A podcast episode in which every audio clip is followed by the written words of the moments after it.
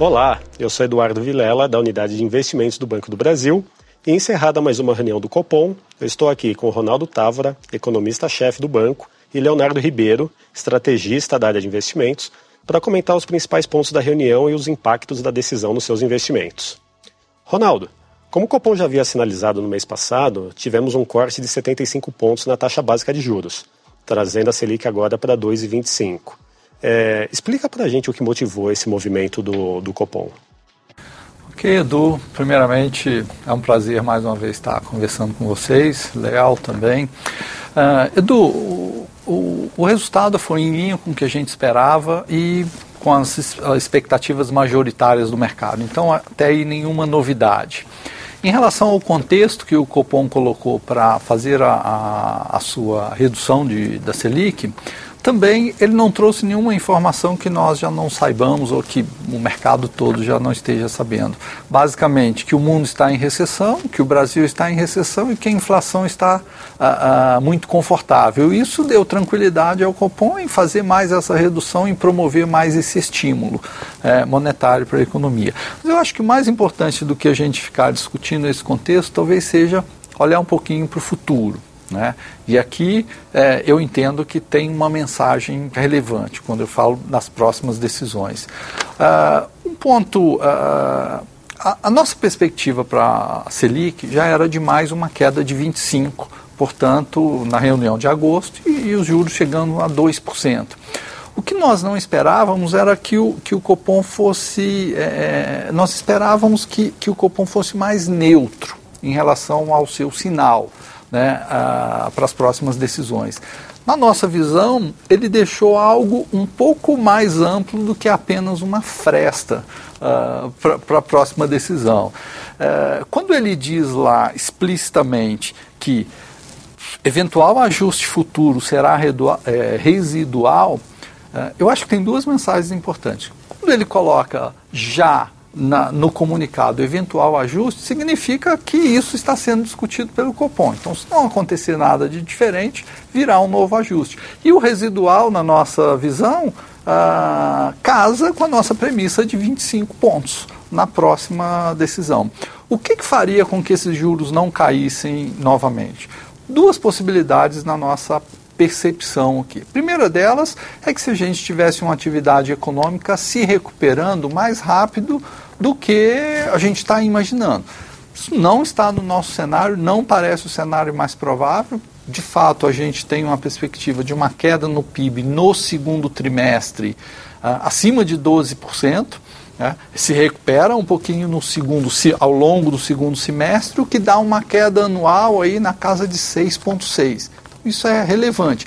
Ou ter uma aceleração da inflação. Com esse cenário para atividade, está uh, fora das nossas hipóteses. A segunda possibilidade é que você tivesse uma deterioração forte uh, dos indicadores financeiros. O que a gente tem visto nas últimas semanas é uma melhora nos preços dos ativos. Portanto, quando a gente olha essas duas hipóteses, eu diria que elas não fazem parte do nosso cenário e, por hora, a gente reforça a perspectiva de mais uma queda de 25 pontos.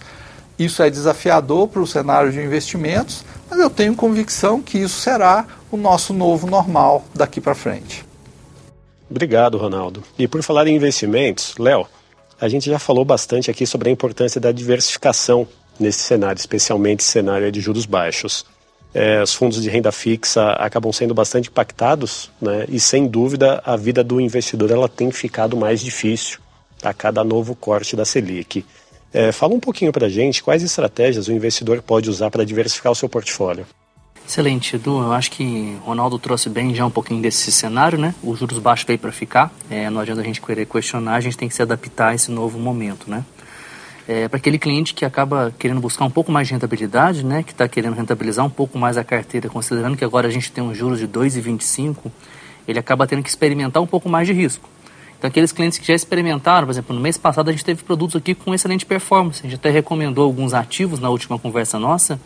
Por exemplo, o BB Multimercado Macro, ele performou quase 1% no mês.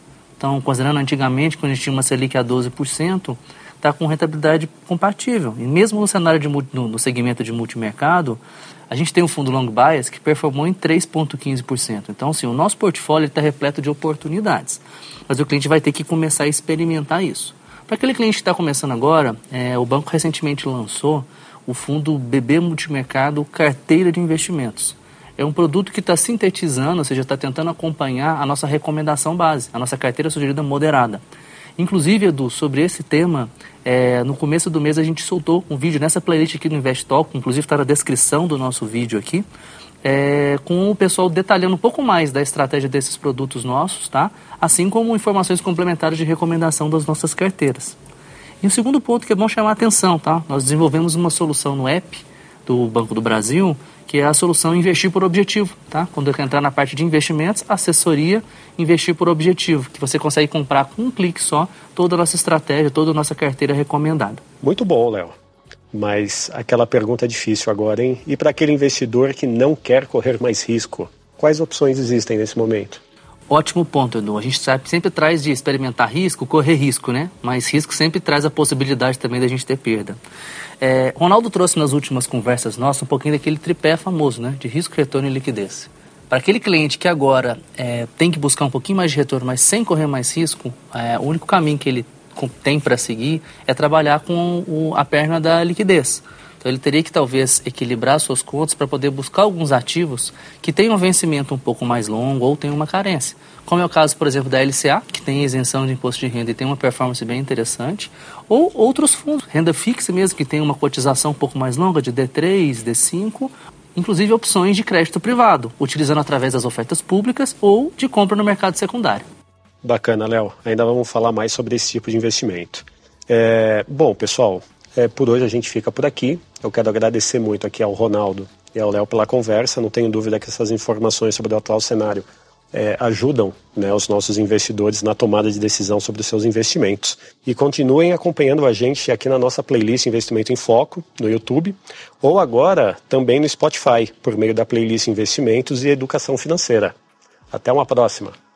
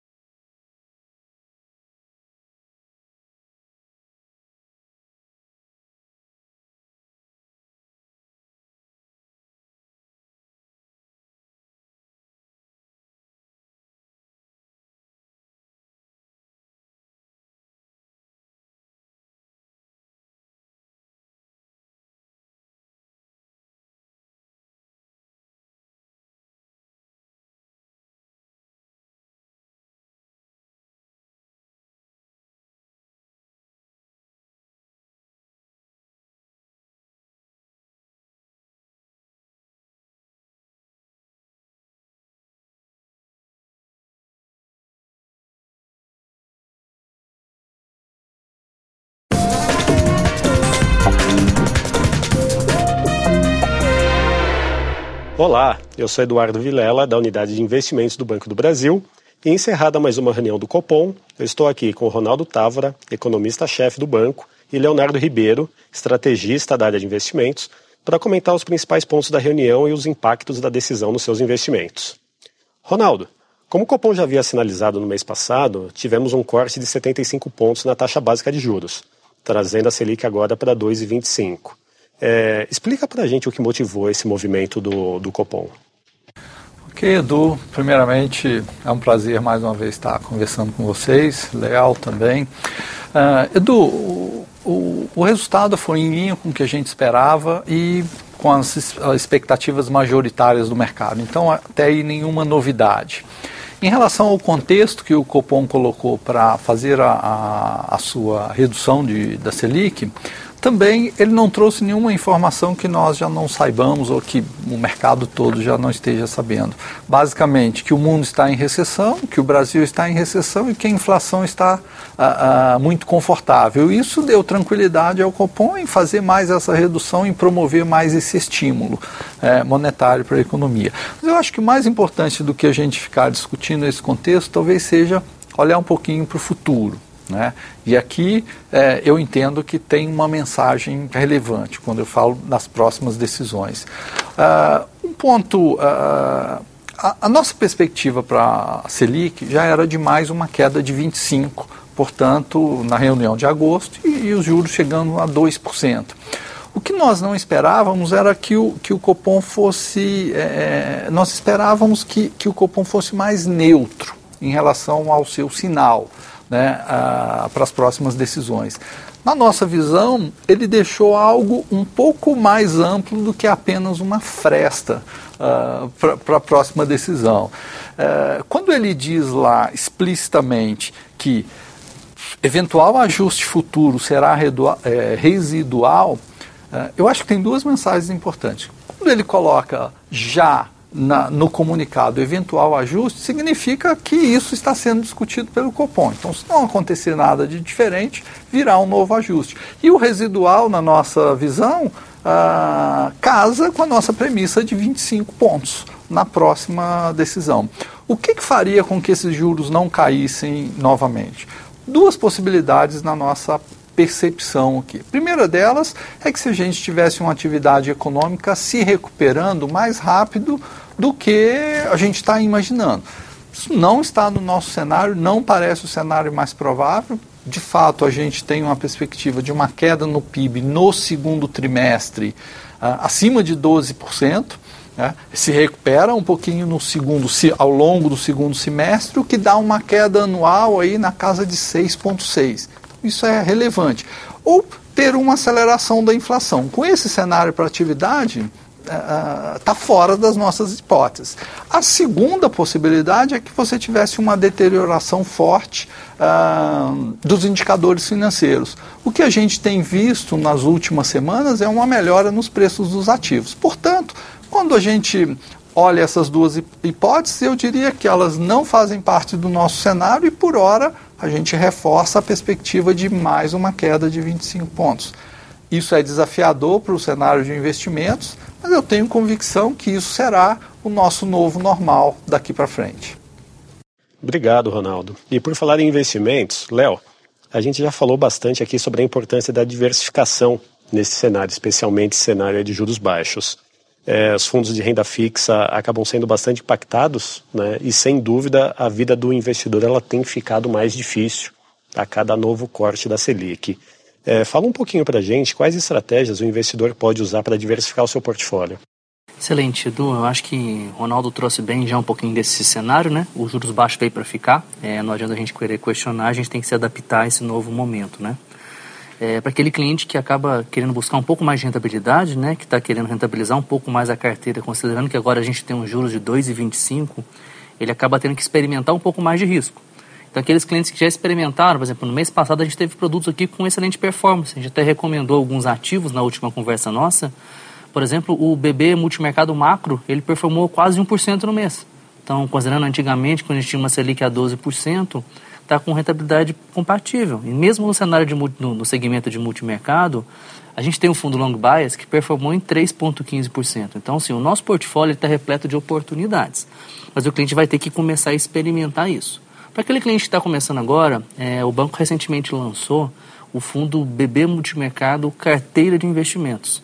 É um produto que está sintetizando, ou seja, está tentando acompanhar a nossa recomendação base, a nossa carteira sugerida moderada.